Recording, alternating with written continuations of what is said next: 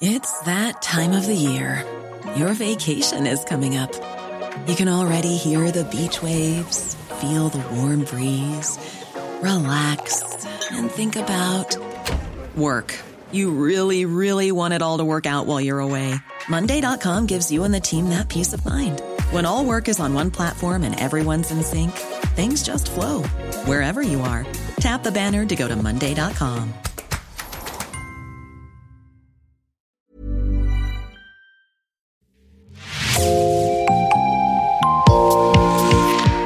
Bonjour et bienvenue dans l'actu dans la poche, le podcast quotidien d'actualité du Grand Sud-Ouest, signé Podcasting. Podcasting, ce sont des entretiens avec des journalistes, des médias indépendants de la région qui sont nos partenaires, mais aussi des séries, des longs reportages et des interviews.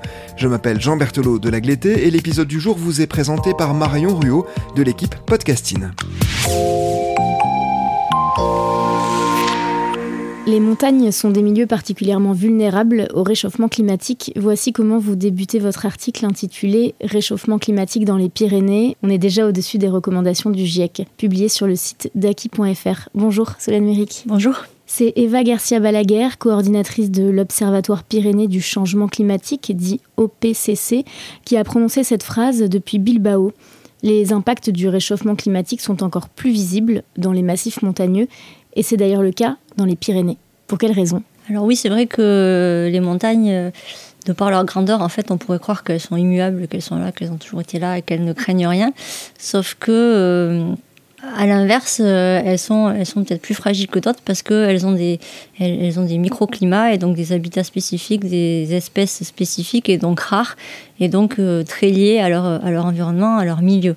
Et qui dit euh, réchauffement, en tout cas dit qui dit hausse des températures, dit par exemple tout bêtement fonte des glaciers, fonte du manteau neigeux, pardon, euh, et, c'est autant de choses qui peuvent avoir des, conséquences, euh, ou par exemple des précipitations qui tombent en neige au lieu de tomber en pluie. Tout ça, ça change l'environnement global et donc ça a des impacts euh, très sensibles sur les, une biodiversité qui est d'autant plus fragile parce que rare dans ces milieux-là. Quels acteurs constituent l'Observatoire pyrénéen du changement climatique? Alors l'Observatoire pyrénéen du changement climatique, c'est une initiative transfrontalière euh, qui est portée par euh, ce qu'on appelle la communauté de travail des Pyrénées. Et, euh, donc dans cette communauté de travail, il y a la principauté d'Andorre, les régions françaises de Nouvelle-Aquitaine et d'Occitanie, et les communautés autonomes, comme on dit, espagnoles, d'Aragon, Catalogne, Euskadi et Navarre. Alors le projet Adapir, lancé en 2020, est unique. Pourquoi? Il est unique parce qu'il porte la seule stratégie européenne qui existe en matière de réchauffement climatique. C'est-à-dire qu'au niveau de l'Europe, le seul programme qui pense au réchauffement climatique, c'est euh, ça concerne en fait le, massif pyrénéen. Il est unique aussi parce qu'à côté de l'observatoire l'OPCC, pour aller plus vite, euh, qui porte en fait ce, projet, qui en a l'initiative, à côté de cet observatoire, il, travaille avec un, très large réseau d'acteurs. En fait, il y a 600 acteurs qui travaillent sur l'ensemble du, massif pyrénéen. Et euh, ces acteurs-là, ce sont des acteurs publics spécialisés, des centres de recherche, des associations de sensibilisation à l'environnement, par exemple. Enfin, tout un tas de, de personnes qui travaillent sur l'environnement, sur les Pyrénées, d'une manière ou d'une autre, et qui constituent une, un réseau, oui, euh, très, très important de par sa taille et d'autant plus important qu'il est euh, transfrontalier. Et, euh, et, donc ça permet de créer des, des canaux d'observation qui n'existaient pas jusqu'alors. Et donc ça, voilà, ça le rend aussi euh, unique en son genre.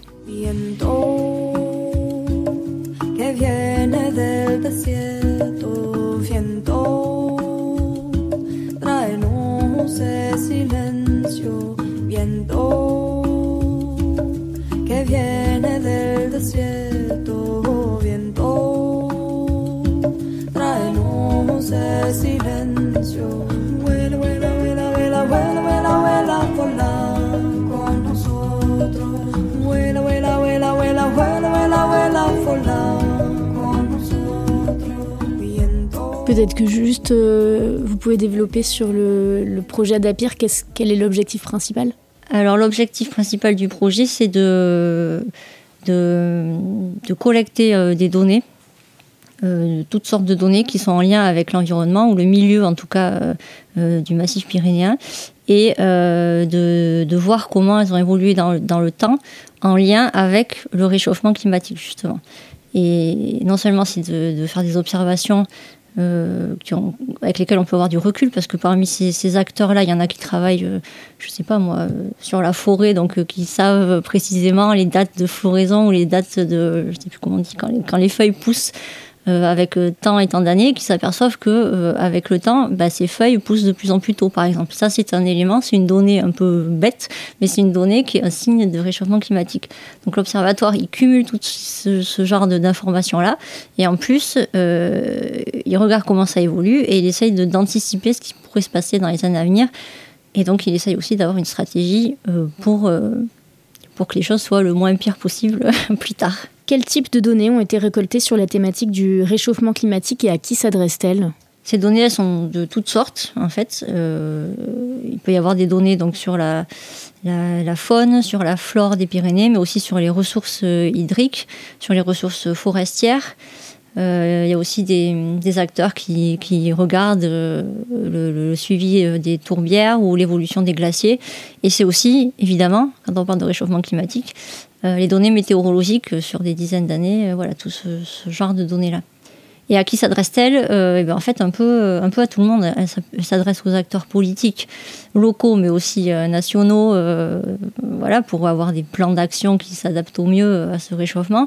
Elle s'adresse aux citoyens, parce que c'est quand même bien d'informer la population sur ce qui se passe pour qu'ils aient aussi des comportements les plus adéquats avec, avec l'environnement qui est autour d'eux et puis aussi euh, aux professionnels de la montagne, comme je le disais tout à l'heure, les sylviculteurs, pour, avoir des stratégies d'adaptation peut-être dans la manière dont ils vont planter les arbres ou la saison à laquelle ils vont les planter ou, que sais-je. Et, voilà, tous ces gens-là qui sont directement ou indirectement impactés par le réchauffement climatique.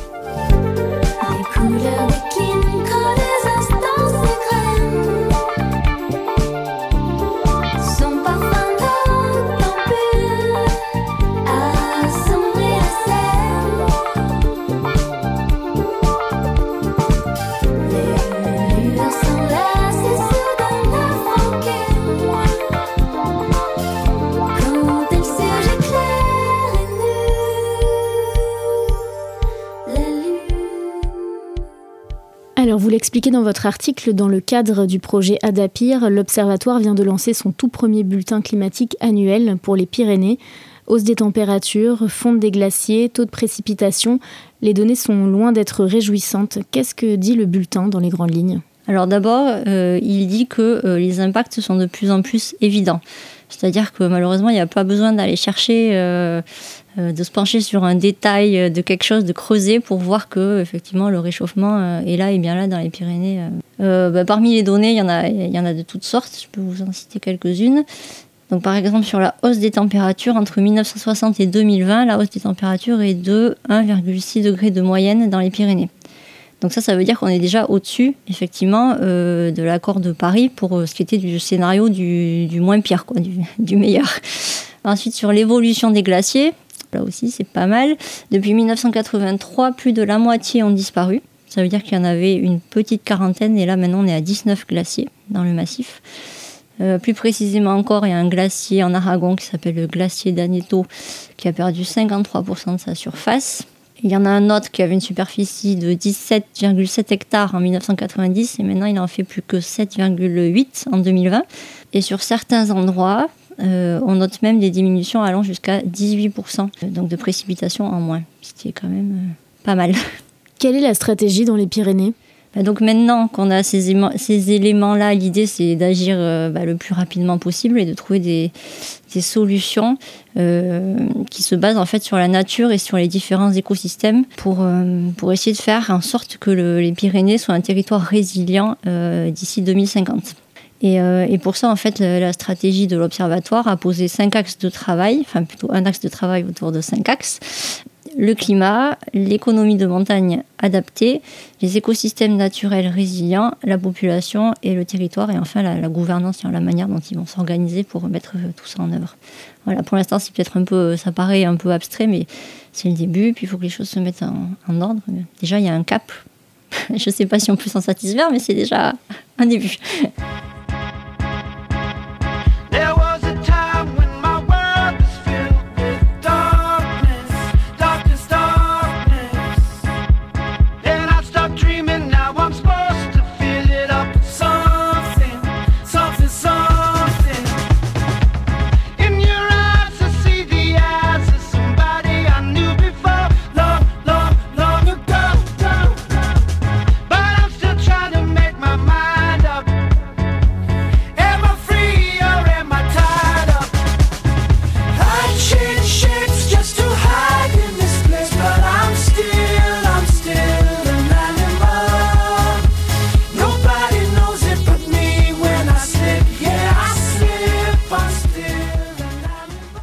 Quelles sont les solutions envisagées pour la faune et la flore locale Des lignes directrices ont été publiées au niveau de l'observatoire, c'est au niveau plus global, pour, euh, pour donner des, des, instructions entre guillemets sur la gestion et la conservation de la faune et de la flore des Pyrénées, pardon, et pour inclure l'adaptation au changement climatique dans la planification locale des municipalités pyrénéennes. C'est-à-dire que quand les villes et les municipalités vont planifier leur euh, politique euh, locale et publique, qui prennent bien en, compte voilà, l'influence du changement climatique sur la faune et la flore qui peuvent entourer leur commune, et sur, pareil, toujours pareil, essayer d'élaborer des stratégies d'anticipation ou plutôt d'adaptation à ce réchauffement climatique en choisissant de planter telle ou telle espèce ou euh, de, veiller à ce que tel insecte soit bien présent. Enfin, bon, plein de différentes petites mesures qui, euh, au total, peuvent, euh, peuvent essayer d'améliorer un peu les choses, en tout cas de faire en sorte que, que se stabilise plutôt qu'elles ne s'aggravent. Le rapport du GIEC, le groupe d'experts intergouvernemental sur l'évolution du climat, rejoint-il les observations de l'Observatoire Pyrénées du changement climatique?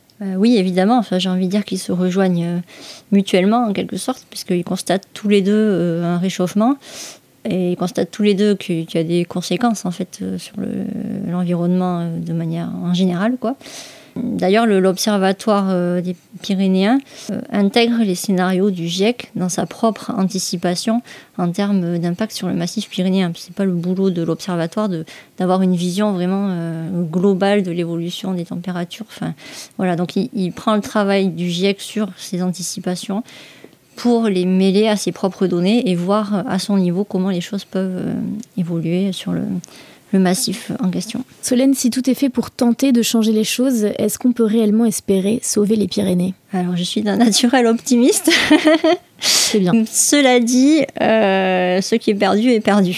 je ne pense pas qu'on puisse revenir en arrière et puis euh, on ne nous décrit pas non plus des évolutions euh, climatiques très très joyeuse. On peut quand même espérer qu'on puisse limiter la casse, mais euh, tout dépend euh, effectivement des, différentes politiques qui seront mises en œuvre, mais non seulement dans les Pyrénées et par les acteurs des Pyrénées, mais le problème du réchauffement climatique, c'est que ça s'arrête pas à un territoire, c'est bien connu, ça s'arrête pas à une frontière, et c'est pas parce qu'il y a, même s'ils sont 600 acteurs euh, qui sont positifs et pleins de volonté, qui mettent des, bonnes choses en, en, place au niveau du massif, malheureusement, ça n'arrêtera pas les conséquences des comportements des gens qui sont en, dehors ou plus loin du massif pyrénéen et qui peuvent quand même contribuer au réchauffement climatique. Donc je suis optimiste mais prudente.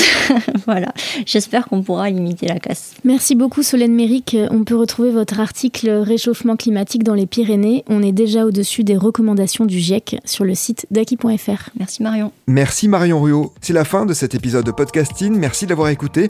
Réalisation Olivier Duval, rédaction en chef Anne-Charlotte Delange, production Sophie Bougnot, Clara Echari, Myrène Garaïco-Echea.